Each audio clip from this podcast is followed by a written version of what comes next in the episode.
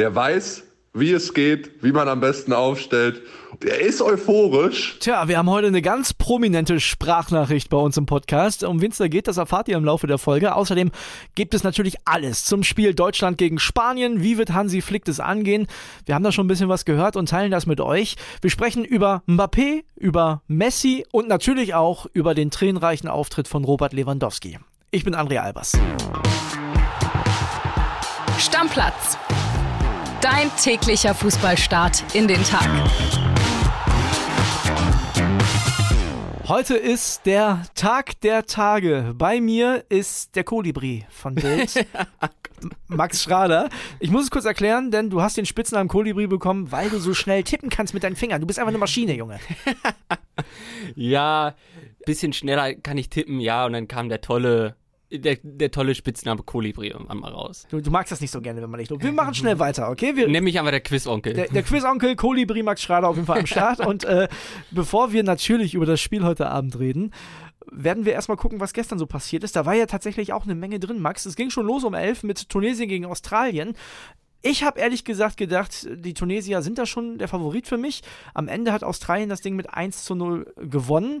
Tunesien aber die bessere Mannschaft. Also die haben am Ende auch richtig gedrückt, aber es hat nicht mehr sollen sein. Ja, Australien irgendwie clever gespielt. Die haben ja auch schon gegen Frankreich ganz gut angefangen, haben ja auch geführt. Ja. Und jetzt Sieg ist schon mal nicht schlecht. Also die bringen mehr, als ich erwartet hätte. Sind momentan auch auf Platz 2. Tunesien äh, bleibt auf Platz 4, hat aber weiter alle Chancen. Und ich würde sagen, dann machen wir die Gruppe gleich zu. Da hat auch Frankreich gegen Dänemark gespielt auch schleppend angefangen, aber wurde dann richtig interessant. Es hat Mbappé gegen Dänemark gespielt, sagen Mbappé, wir mal so. Ah, so, da hat er mal gezeigt, warum ein Weltstar ist. Ich meine, die WM ist ja die große Bühne, wo auch die Weltstars glänzen wollen und Mbappé hat dann das 1-0 gemacht für die Franzosen, 61. Minute und auch das 2 1 in der 86. also kurz vor Schluss.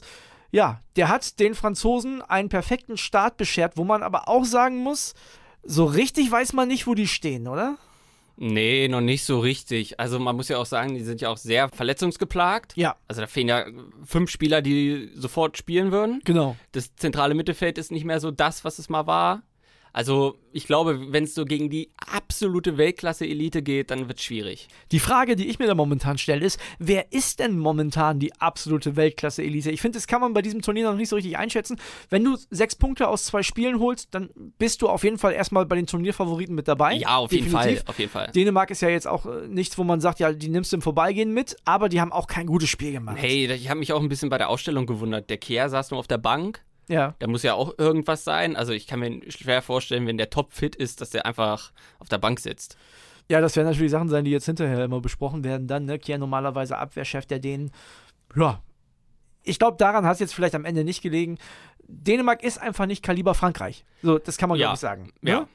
Wir hatten dann noch zwei interessante Spiele. Das eine, äh, Robert Lewandowski dürfte sehr, sehr erleichtert sein ja. nach diesem Spiel. Die Polen 2 zu 0 gewonnen gegen Saudi-Arabien und da habe ich in der ersten Halbzeit noch gedacht, boah, tun die sich schwer und ist das auch spielerisch wenig von den Polen. Sind dann aber trotzdem in Führung gegangen, 39.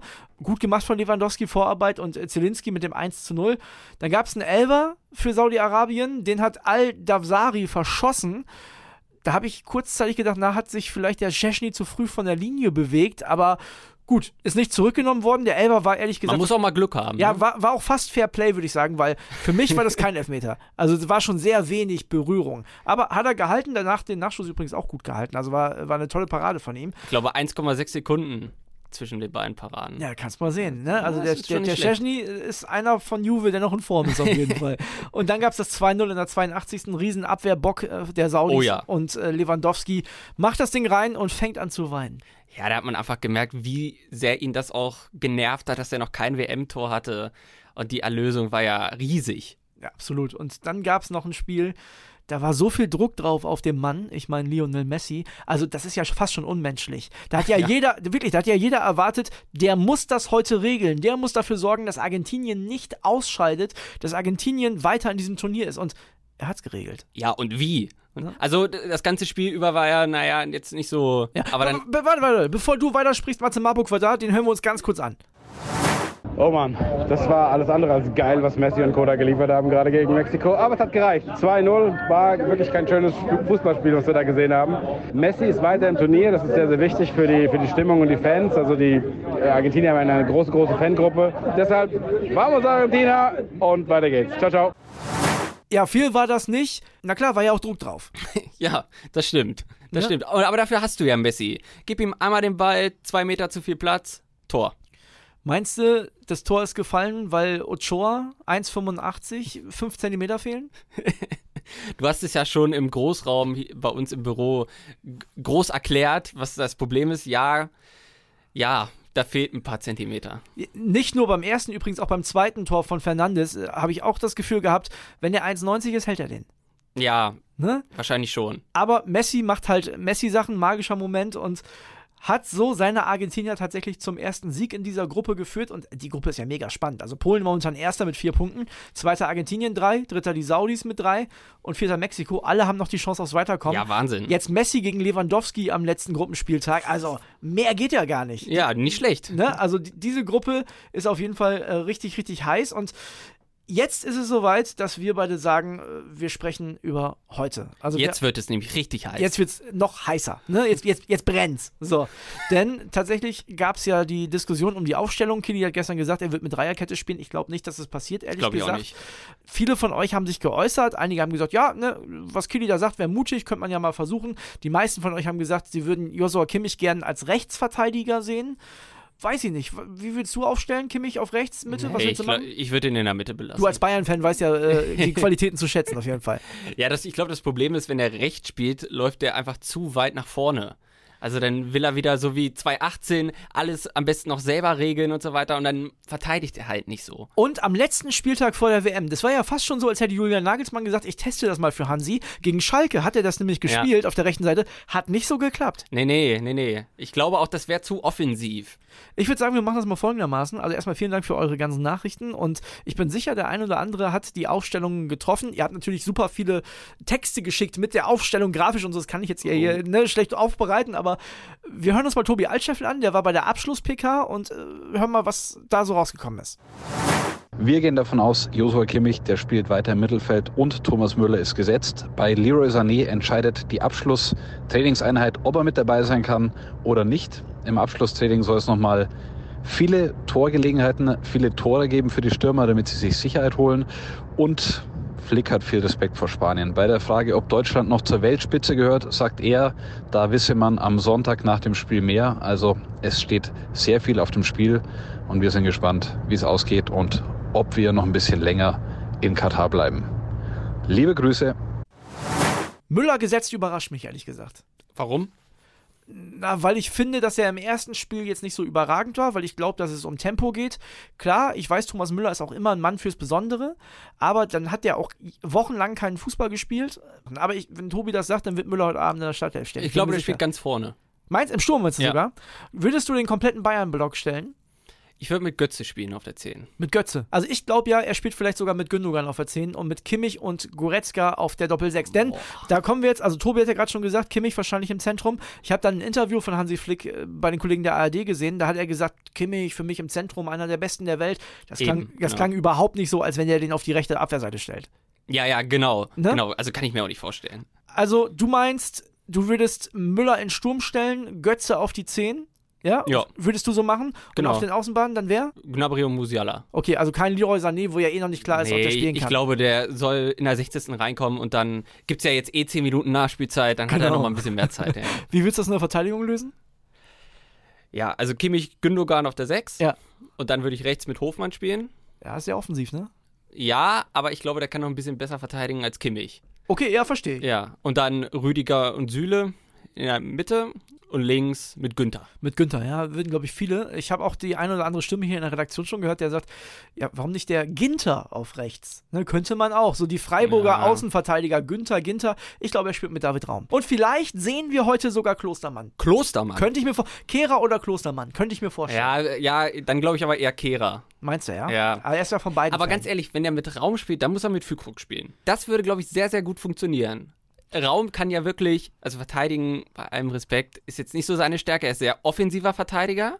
Und ich glaube, wenn der so aus dem Halbfeld mal eine Flanke reinbringen würde und dann haben wir da so einen Brecher drin, Ja. das könnte funktionieren.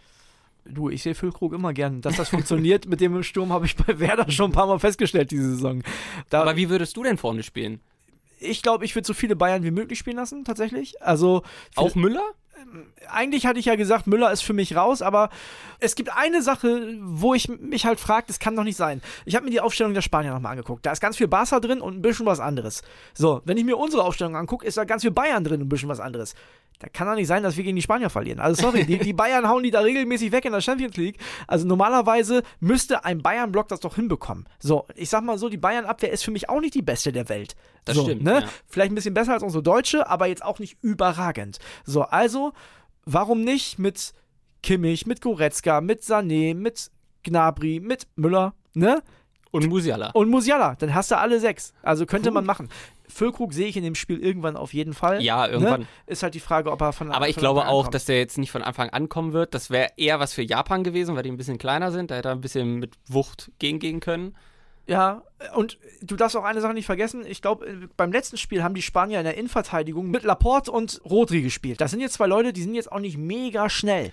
Nee, aber ich glaube nicht, dass sie so spielen werden, weil Costa Rica war ja auch einfach, da wusstest du ja, du hast mehr den Ball und musst mehr nach vorne spielen. Ja. Also da hat ja der Rodri auch jetzt auch nicht in der Viererkette gespielt, sondern ist immer ein bisschen vorgezogen gewesen. Und ich glaube, er traut sich Füllkrug nicht, weil das kann er sich hinterher anhören. Also, Ja. wenn, wenn das mit Füllkrug nicht klappt, dann ist Hansi schuld. Weißt du? Ja, ja, das wird so kommen. Und deswegen glaube ich nicht in der Startelf. Lass uns mal kurz auf die Spiele von heute gucken. Dein Ergebnistipp, den hole ich mir gleich noch ab. Japan, Costa Rica, 11 Uhr. Da wird es direkt schon wichtig für uns. Denn jetzt stellen wir uns mal vor, die Japaner gewinnen es nicht. Kann ja auch passieren, ist ja nicht ausgeschlossen. Also, dann Ja. hast du es auch nicht in eigener Ja. Hand, aber wahrscheinlich gehst du dann nicht mehr ins allerletzte Risiko. Ja, ist jetzt auch nicht, äh, ist auf jeden Fall ein besseres Gefühl, als würde jetzt Japan 4-0 gewinnen. Definitiv, weil dann äh, bist du ja auch so oder so äh, in Sachen Tore wieder gefordert am ja. Ende. Dann haben wir 14 Uhr Belgien gegen Marokko. Von den Belgiern war ich sehr enttäuscht leistungsmäßig, muss ich ehrlich sagen. Marokko hat ja einen Unentschieden gegen Kroatien geholt und ich kann mir vorstellen, dass gegen Belgien für die auch was drin ist. Was Raui fällt ja aus, das ist ja auch schon fester Anker gewesen bei denen in der Verteidigung. Ja. Aber ich glaube auch, dass für Marokko einiges geht. Dann haben wir um 17 Uhr die Partie Kroatien gegen Kanada. Das wird sehr interessant. Ja, weil die Kanadier irgendwie nicht zu greifen sind. Nee, Al- also genau. man, man weiß irgendwie nicht, äh, können die jetzt mit Kroaten mithalten oder nicht. Gegen Belgien haben sie es gut gemacht, hätten Ja. vielleicht sogar verdient gehabt zu gewinnen. Ich meine, die haben am Ende 1 Eigentlich zu ja, verloren, ja. aber die hätten vielleicht sogar den Sieg verdient gehabt. Wenn die wieder so auftreten können, dann wird es spannend gegen Kroatien auf jeden Fall. Ja, auf jeden Und, Fall. und dann 20 Uhr unsere Partie. Sag mal eben, was glaubst du, wie geht's aus? Ja, ich bin mir noch nicht so ganz sicher. Ich bin im Moment noch so mehr auf Fahrt unentschieden. So was uns überhaupt nicht weiterbringen würde. Ich glaube nicht. Ich glaube, bei Unentschieden gehen wir all in. Es ist ein Do-or-Die-Spiel. Ich glaube, bei Unentschieden gehen wir all in. Aber Glaubst du wirklich, wir können all in gehen? Na, wir können zumindest so viele Offensive wie möglich auf den Platz Ja, bringen. aber ich glaube, dann. Nee, hier wird dabei nochmal dreimal hinten rumgespielt und so weiter. Ich glaube, das ist nicht so der Hansi-Fußball. Ich verstehe gar nicht, warum meine Gesprächspartner ständig so pessimistisch sind. Das ändern wir jetzt auch. Also, Kili hat ja heute frei, ne? Und wenn Kili, wenn er frei hat, eine Sprachnachricht schickt, dann ist schon hier, dann muss ja was los sein. So, ne? Wir haben nämlich eine Sprachnachricht bekommen von einem Mann, also ganz obere, ganz, ganz, ganz hohe Fußballkategorie. Auf jeden Ne? Fall. Und Kili kündigt den Mann jetzt an. Bitteschön. Der weiß, wie es geht, wie man am besten aufstellt. Der ist euphorisch und nicht nur das, er ist auch ein Weltfußballer. Lasst uns gemeinsam reinhören. Hallo Kili, hallo André. Ja, wir müssen natürlich alle zusammenhalten, nicht nur die Spieler auf dem Platz, sondern auch die Fans müssen hinter stehen. Wir müssen Leidenschaft zeigen, auf und außerhalb des Platzes.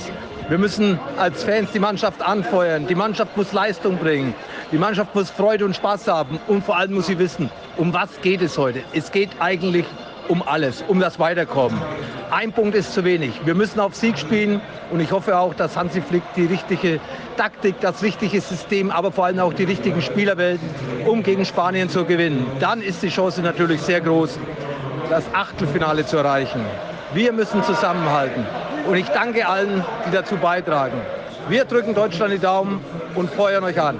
Euer Lothar. Ey, sorry Max, ne? Du hier mit Wir können nicht all in gehen und so. Wenn Lothar Matthäus hier im Podcast die Leute pusht, Lothar Matthäus, Weltfußballer, Weltmeister Lothar Matthäus, ja, dann kannst du doch nicht sagen, ich bin unentschieden. Ich kann das ja wohl sagen, aber du nicht. Du musst jetzt sagen, Deutscher, komm, oh. Ich sag das seit Tagen. Ich sag wirklich, also seitdem wir verloren haben, einen Tag später habe ich gesagt, wir ziehen das Ding, wir machen das jetzt. So, und ich bin immer noch fest davon überzeugt. Ich hoffe, die meisten von euch haben sich mittlerweile Stammplatz-Merch bestellt. Ihr wisst ja, gutes Karma und so, ne? Wenn ihr Bock habt, könnt ihr da gerne nochmal reinschauen. Und ansonsten, heute Abend die Daumen drücken. So wie Lothar das gesagt hat, ne? Wir halten alle zusammen und wir holen was gegen Spanien. Genau, Glotze an und morgen will ich, dass alle heiser sind. Alle sind heiser und heiß und wir hören uns dann morgen natürlich wieder und feiern einen Sieg, weil nochmal so ein Kian Gaffrey, wie er hier am Rumjaulen ist, kann das auch einfach nicht ertragen. Also bitte, Deckel drauf, tschüss, bis morgen. Stammplatz. Dein täglicher Fußballstart in den Tag.